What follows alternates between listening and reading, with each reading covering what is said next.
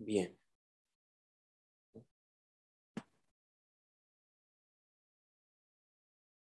Para allá, mis patín, estatutos. Esa es la allá que corresponde a esta semana. Se encuentra en el libro de Shemot, capítulo 21.1, que dice, Vele amishpatin ashertasin lifneihem. Estas son las ordenanzas, estas son las leyes que tú pondrás delante de ellos. La aftará, que corresponde a la lección, a la lección, a, esta semana, se encuentra en el libro de Jeremiah, Jeremías 33, 33, 25. Y van a ver que en esta lectura vamos a encontrar un texto eh, bien interesante, bien mm, controversial, pudiéramos decir. El capítulo 34 del libro de, de Jeremías comienza, eh, o, comienza, no, es un, un discurso, una, una, una, una, palabra, una profecía que vino Jeremías. ¿no? Y, este, y este discurso en particular fue pronunciado en el año eh, décimo en el año décimo del reinado del, del rey Sedequías, ¿no? Pero este, este capítulo, el capítulo 34, contiene dos discursos que da el profeta Jeremías allí, ¿no? Eh, uno se refiere a, uno se refiere a la, cuando tomaron la ciudad, eh, cuando fueron al cautiverio y posteriormente a todo eso o posterior o en parte de ese mismo, de ese, mismo texto habla acerca de la muerte del rey Sedequías. El, el, otro, la otra porción o el otro discurso que está desde el capítulo 8 hasta el de versículo 8 al 22 es una, eh, es una palabra que va contra los habitantes de Jerusalén, ¿no? Pero este, este, este, esta parte que va a hacer que Jerusalén tome mm, control de sí en el sentido de que tienen que volver otra vez a lo que Hashem les había dicho, era porque específicamente ellos habían agarrado esclavos y esclavas hebreas. Bien, este, mm, el, profeta había estado hablando, conversando con ellos y eh, había estado eh, allí con, ellos, ¿no? Pero este, no, no, no, no prestaron atención. Una de las cosas es que luego que se va el profeta, ellos fueron y, y, los amos, vamos a decirlo así, los, los, los, señores de la casa fueron y buscaron otra vez los, a los esclavos y los sometieron nuevamente a servidumbre, ¿no? Por lo cual entonces Hashem envía esta palabra mm, contra el pueblo mm, ahí en la ciudad de Jerusalén. Fíjense una cosa que la profecía de Jeremías se dio entonces cuando Babilonia quería destruir Jerusalén y deportar a cada uno de sus habitantes. Dice Jeremías 34.1, palabra que vino a Jeremías de parte de Hashem cuando el rey Nabucodonosor de Babilonia y todo su ejército y todos los reinos de la tierra y todos los pueblos bajo su mando y señorío peleaban contra Jerusalén y contra todas sus ciudades. ¿no? Este versículo 34.1 estaba leyendo, pues lo estaba eh, buscando en hebreo, y este 34.1 en la Torah eh, vendría siendo, o, una Biblia hebrea, pues escrita en, en hebreo, es el versículo 26 del capítulo anterior. Es decir, como que corresponde al relato anterior, ¿no? Y luego lo conecta, lo une a este periodo. Entonces, nosotros continuamos leyendo y Dios le dice al rey de Judá que Babilonia va a tener la victoria sobre el pueblo de Israel y el rey, que en este caso es Ezequías, va a ser deportado. Entonces, continuamos leyendo el versículo 2 y 3 y dice Dios, que Dios le, eh, eh, así dice el Señor, Dios de Israel, Ve y habla a Sedequías, rey de Judá, y dile, así dice el Señor, voy a entregar a esta ciudad en manos del rey de Babilonia y él lo quemará con fuego. Y tú mismo no escaparás de su mano, sino que ciertamente serás capturado y entregado a él. Acá, este, eh, Jeremías, ¿no? Comienza aquí, esto es lo que dice el Señor tu Dios a Israel, ¿verdad? Y una de las cosas que iba a suceder en, este, en este sitio, en este proceso en el cual Nabucodonosor iba a, tratar allí eh, feo ¿no? al pueblo de Israel, era que eh, eh, el versículo 2, ¿no? Dice que, que el rey de Babilonia, Nabucodonosor, vendría y lo quemaría con fuego, ¿no? Y esta es una circunstancia que aparece aquí nueva, ¿no? Este, entre muchos de los relatos que hemos visto en la Torá. Eh, muchas naciones antiguas para ese tiempo habían quemado a, a, los cuerpos de, los, de las personas más ilustres, ¿no? Eh, no solamente era que, te, que mataban al rey, sino que eh, utilizaban como, como parte de, su proceso, bueno, vamos a, quemar al rey y lo vamos a cremar con, con, con, olores, con incienso, con, con cosas, ¿no? Luego agarraban todas esas cenizas, las ponían en una urna, un cántaro, un, este, un potecito de esos en los cuales se ponen la, ceniza, ¿no? Eh, en un recipiente bien fuerte, las enterraban. Y en la arqueología se han encontrado muchos de estos, este, eh, decir, um, tesoros, no, tesoros, eh, ¿cómo diremos una palabra? Como trofeos de, guerra, ¿no? Por, decirlo así, este, sobre todo en, Inglaterra, ¿no? Eh, donde los romanos tenían eh, sitios para, para guardarlos, ¿no? Es decir, Roma tenía eh, o enviaba hacia la zona de Inglaterra en ese momento y ahí este, iban colocando este, este tipo de vasijas con, con, con aquellas personas que fueron de influencia. Pero por supuesto, nosotros no podemos quedarnos aquí sin escuchar en cada aftará, y eso que no hemos comenzado con las con las haftarás de consuelo, ¿no? Estas que escuchamos normalmente eh, cuando leemos el libro de Isaías. Nos dice, eh, nos continúa diciendo la Torá allí en Jeremías 33, 25, 26, que el Señor, ¿verdad?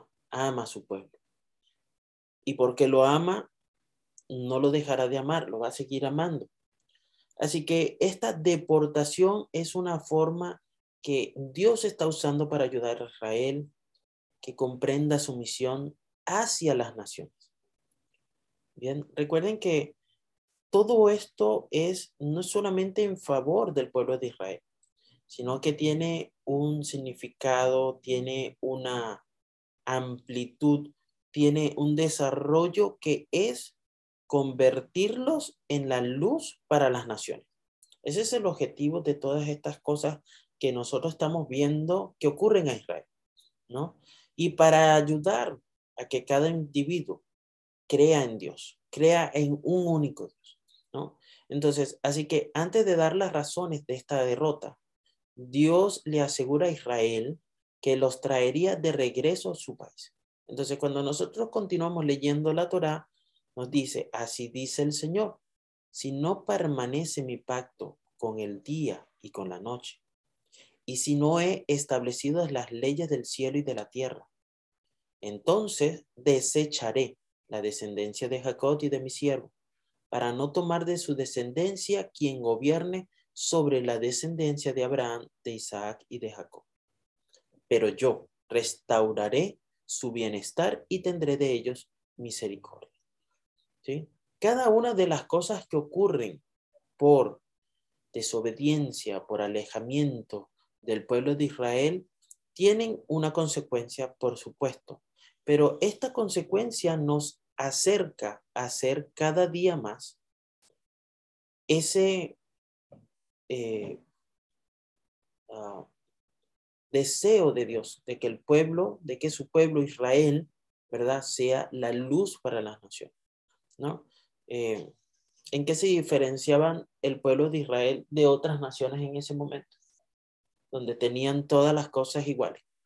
Tenían gente por esclava, no amaban a su, a su prójimo, no se diferenciaban en nada. No podían ser una luz que iluminara la mente de las personas. Pero mm, avanzando un poco más en, la, en, los escritos apostólicos, vamos a encontrar un texto que seguramente los va a dejar ustedes allí pensativos. Y espero que no queden pensativos, sino que puedan encontrar una respuesta durante este Shabbat, ¿verdad? Que nos invita a reflexionar y a pensar en la palabra de Hashem. La palabra, la palabra no, la parasha Mishpatim, encontramos no solamente una ley, sino muchas, ¿no? Que fueron dadas al pueblo de Israel hace unos 3.000 años y la función, la, eh, el objetivo era enseñarles cómo vivir en libertad. Bien, esto parece extraño, pero luego de haber estado en servidumbre, ahora ellos tenían que aprender a vivir en libertad. Y para vivir en libertad tenían que considerar que muchas leyes que se dieron no, no se dieron porque fueran de justicia absoluta, sino que muchas de esas se dieron como paso para su aprendizaje, ¿no? Por ejemplo, si leemos el libro de Nehemías 9:13, Nehemías dice que las leyes que Dios le dio a Israel son justas, verdaderas y buenas. Eso dice el libro de Nehemías capítulo 13. Pero cuando nosotros vamos al libro de Ezequiel, vamos a encontrar un texto bastante controversial. Y es que Ezequiel 20:25 dice, además, les di estatutos, cosas que no eran buenas y reglas por las cuales no podían tener vida. Si ustedes quieren, busquen el texto. El texto dice exactamente lo que les acabo de decir. Les di estatutos, cosas que no eran buenas y reglas por las cuales no podían tener vida. Y vemos a Nehemías diciendo que las leyes de Dios que les dio a Israel son justas, verdaderas y buenas. Cuando nosotros vemos esto, podemos entender que Dios tenía en mente un tiempo en el cual se podía realizar una reforma, donde el pueblo de Dios no estaría bajo la influencia de la esclavitud, donde pudiera ser libre de algunas leyes, pero tendría que aceptar otras. Es decir, era un proceso en el cual mientras ellos iban liberándose de, su mente, de sus acciones, entonces iban a ir cambiando algunas leyes. Por supuesto, esto, esta semana escuchaba, este, mi mamá me, comentaba de que estaba leyendo Levítico y que había muchas leyes allí y que, wow, esas leyes de, de, apedrear, de matar y, y, algunas cosas, que menos mal que esas leyes habían sido todas ah, abolidas y quitadas, ¿no? Pero ahí hay como que un punto de inflexión porque cuáles fueron las que se quitaron, cuáles fueron las que se movieron, cuáles son las que se establecieron perennes, ¿no? Entonces, allí hay, un, hay, un, hay un gran camino para recorrer y entender esto. Yo estuve leyendo un poco, ¿no? Eh, al respecto. Y, y fui al libro de justo, ¿no? Con esto, que esta, esta opinión que me daba mi madre, fui al libro de, de Deuteronomio.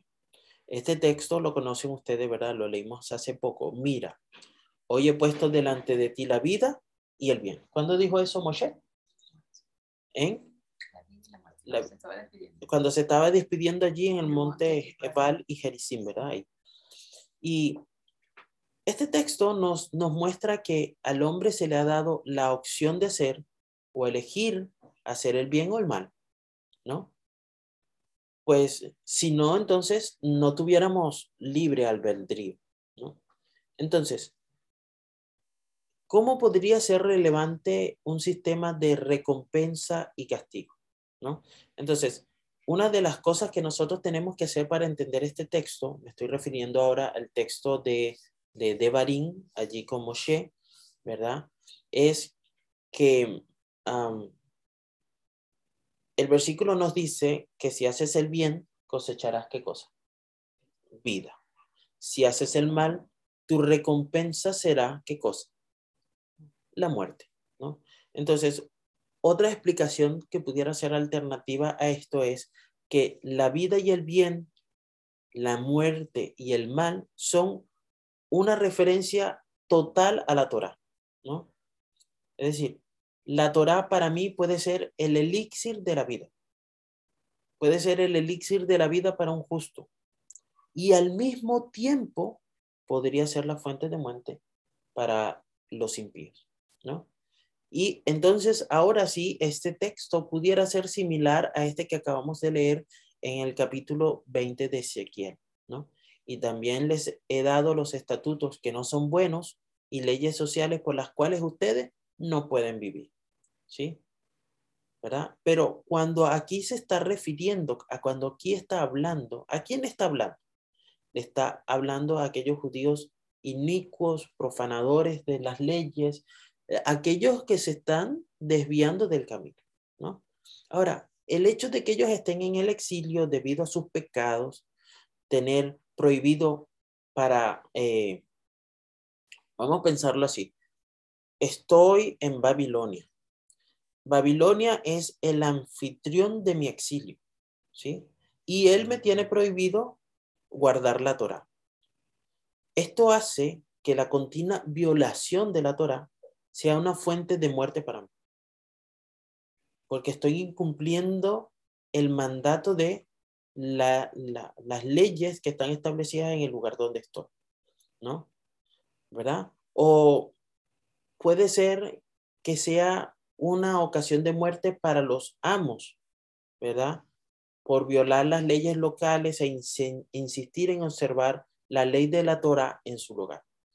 Entonces, el hecho de que el pueblo judío no cumpla con la Torah mientras está en su propia tierra, los coloca en una situación sin salida, ¿sí? En la tierra en la cual han sido exiliados. Entonces, fíjense la diferencia. Si estoy en un lugar en el cual estoy en exilio, en el cual estoy este, bajo opresión, bueno, se convierte en un problema. Pero si estoy en mi tierra, si estoy en mi país, donde esas leyes son válidas, se aceptan, ahí hay un grave problema, ¿no? Entonces, estas cosas que eh, eh, el, pastor Elofer decía que él estaba seguro de que Dios hizo una graduación entre las leyes que le dio al pueblo de Israel. ¿No? Porque cuando Dios se reunió a Israel en el monte Sinaí, les entregó los diez mandamientos que pronunció ante todo el mundo. Más de tres millones de personas escucharon la voz de Dios en ese momento. Las escribió personalmente en tablas de piedra. Se las entregó a Moshe. Eso es símbolo, es un signo, es una aseveración estaba asegurando de que los diez mandamientos son las leyes absolutas y eternas de Dios. Es decir, estaban antes, eran válidos desde el Edén, eran válidos antes del diluvio, eran válidos para Abraham, fueron válidos para Isaac, para Jacob, para el pueblo de Israel, son válidos para hoy nosotros, para nosotros hoy, y son válidos por la eterna. Pero entonces encontramos que todas las demás leyes que se han dado se le dieron solo a Moshe para el pueblo de Israel y que no son permanentes. Con respecto a esto, este comentario que, hace el pastor Elofer aquí, yo había estado buscando en, la literatura, en, los, sí, la literatura judía, y yo leía algunas cosas y decía, eh, la persona comentando sobre el mismo texto, varios rabinos decían, esto es solo para Israel, esto es solo para Israel. Y yo, no, no, no. Puede que ellos se estén equivocando porque esto tiene que ser para todo. Pero no, el pueblo de Israel se le dieron estos 613 mandamientos, que incluso ellos saben que es imposible observar y practicar todas las leyes hoy.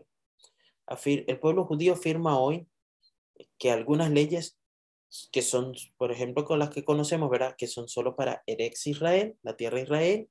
Otras leyes fueron suspendidas porque estaban ligadas al templo y como no hay templo en Jerusalén, pues no pueden ser realizadas. Bien, hay algunas leyes y esto se encuentra en, un texto de, la, de la Torah, de la Torah no, un texto de eh, el Talmud, ¿sí? Es un texto que se encuentra en el Talmud. Está en una sección que se llama Sanedrín 97a, ¿no? Y allí dice, ¿no? El texto dice, en el Taná Eliyahu enseña, el mundo existirá seis mil años. En los, eh, bueno, antes de leerlo, es, entre la, explicarle un poco, ¿no? Entre las leyes que Dios eh, le dio a Israel, hay algunas que se dieron hasta el momento de la reforma o la era del Mashiach. Y nosotros estamos ahora transitando por la era del Mashiach. Bien, entonces vamos a ver qué sucedió o, qué ha pasado, ¿no? Basado en este, en esta, en este comentario, ¿no? Eh, del pastor Elofer. En el Talmud, yo busqué Sanedrín 97a, dice, en el Taná Eliyahu enseña, el mundo existirá seis mil años. Por eso este año era un año bien importante porque este era el año en el cual es un año de jubileo, ¿no? Este, habíamos estado viendo allí, este sería el año, correspondería a un año 50 viste que van de 50 a 50. Este año 2022 vendría siendo ese año, eh, el año de la, del jubileo. Bien, eh, eh, bueno, eso es otra cosa. En los primeros 2000 años hubo desolación, dice el Talmud, ¿no? De estos 6000 años. 2000 años floreció la Torah. Los próximos 2000 años es la era mesiánica. ¿Sí? Y entonces el Talmud nos dice que estos dos mil, estos, los primeros dos mil años de desolación fueron desde el tiempo de Adán hasta Abraham. Los dos mil años de la Torah fueron desde Abraham hasta Yeshua HaMashiach. Y los últimos dos mil años son los años de la era mesiánica, que son desde Yeshua hasta hoy. ¿no? Y cuando nosotros continuamos leyendo la Torá, y ahora vamos a saltar allí al capítulo 5 del libro de Mateo, la besora de Mateo, bien, vemos a, a Yeshua hablando o conectando los escritos apostólicos con la parashá de esta semana. Bien, en la parashá de esta semana nosotros leíamos ahí en Shemot 21-24 ¿verdad? 21, 24, acá la voy a buscar para leer. 21, 24. Em, debe pagarse una compensación total por la pérdida de un ojo, un diente, una mano o un pie. Esa es una de las versiones que, que, encontré, ¿no? Pero es interesante porque eh, lo que nosotros conocemos es el siguiente. Habéis oído que se dijo, ojo por ojo, diente por diente. Pero yo os digo, no resistáis al que es malo, antes bien, a cualquiera que te abofetee en la mejilla derecha, vuélvele también la otra. ¿Sí? Entonces, cuando Moshe dijo, habéis oído que se dijo, ojo por ojo y diente por diente, cuando Moshe no, cuando eh, Yeshua dice, eh, ahí es Yeshua, ¿verdad? El que dice eso, está haciendo una cita directa a Shemot 21. Esta ley fue dada en un tiempo en que existía o era necesaria la reforma. Bien, pero ahora vemos que en este tiempo que aparece el Mashiach en escena, que dice también algo que no encontramos en la Torah, porque justo estamos leyendo mm, eh, la besora de Mateo, capítulo 5, 38 al 39, pero el versículo 44 digo, dice, os digo, amad a vuestros enemigos y orad por los que os persiguen. Por eso el Talmud abre un nuevo periodo de dos mil años con la venida del Mashiach. Y yo había encontrado otra, otra parte acá, ¿no? Este, interesante al respecto a este texto, ¿no? Y es que eh, eh, en, este, en estos textos que nosotros encontramos aquí, eh, incluso creo que en Levíticos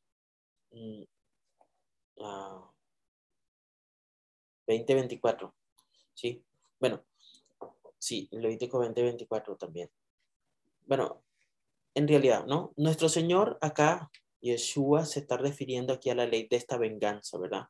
De la ley mencionada en, en, en Shemot 25, Pero nosotros entonces aquí vemos esa, esa parte de ojo por ojo.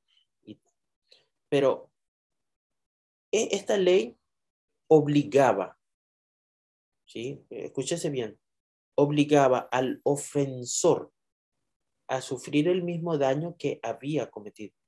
Para la época de, de Yeshua, encontramos que habían griegos y romanos, ¿no?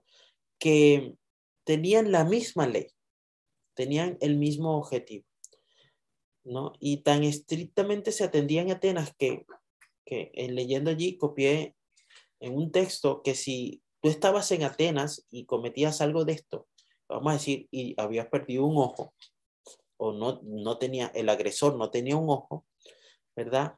Este, el ofensor estaba condenado a perder, eh, perdón, ¿cómo era? Si yo soy el ofendido y yo por alguna razón tenía un solo ojo bueno, bien, al ofensor, como al quitarme uno, no, al quitarle un ojo al ofensor, no iba a ser suficiente para toda mi desgracia, porque no me había quedado a mí ninguno para ver. Así que el ofensor se le quitaban los dos, los dos ojos, ¿no? Es, eh, eh, es fuerte, ¿no? Ah, Ahora, nosotros vemos esto y en la Torá podemos entender que a los, judíos habían hecho esta ley, o habían hecho esta ley, no, habían hecho de esta ley un motivo para autorizar aquellos resentimientos privados, ¿no? Todos los excesos eh, cometidos por un espíritu vengativo. Muchas veces la venganza se llevaba a menudo al extremo más extremo y se devolvía más mal del que se había recibido, ¿no? Eh, y podemos ver que eso es una condición de nuestro mundo actual, ¿no? Este, pagamos mal por mal, bien por bien, ojo por ojo, pero a veces como que ojo por, por, por ojo y mano, ¿no? Este, nariz por nariz y boca, ¿no? El que cobra se hace como que bien, bien esto, ¿no? Pero ahí hay un texto en, en, Mateo, el versículo 29, donde se nos inta, ¿no? Que no resistamos al mal, ¿no? Y fíjate que el texto dice, habéis oído que se dijo ojo por ojo, diente por diente, pero yo os digo, no resistáis al que es malo. Opa. No resistas al que te está haciendo mal. No lo enfrentes. Antes bien, a cualquiera que te abofetee en la mejilla derecha, vuélvele también la otra, ¿no? El vuélvele también la otra no es que le vas a dar el mismo, ¿verdad? No le vas a dar en la otra a él, ¿no? Sino que eh,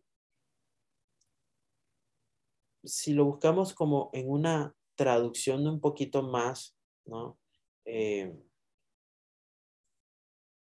más entendible es no rechaces un ultraje con otro. Porque el que así lo hace se convierte precisamente en lo que es el otro, un malvado, ¿no?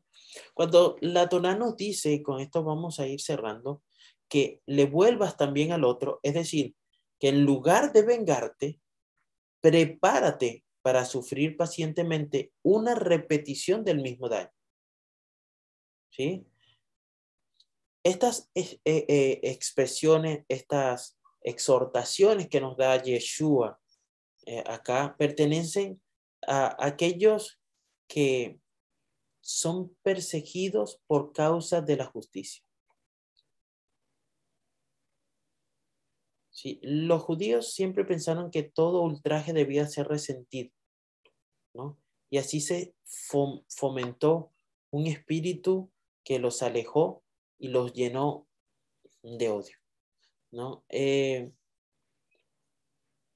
pero siempre hay esperanza. Y luego de, de, que Dios habla todas estas cosas, termina Yeshua allí en versículo 44, allí leyendo la besora de Mateo, dice, pues, si yo vengo a decirle, a recordarles, a hacerles entender que ustedes lo único que deben hacer es amarse unos a otros. Eso es todo. Em,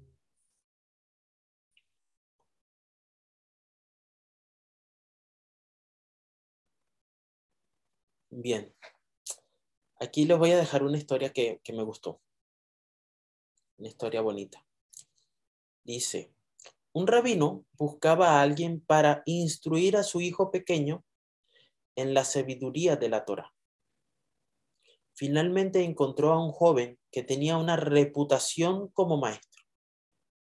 Después que lo entrevista, el rabino quedó satisfecho con las habilidades que este joven tenía para educar, para instruir, para enseñar.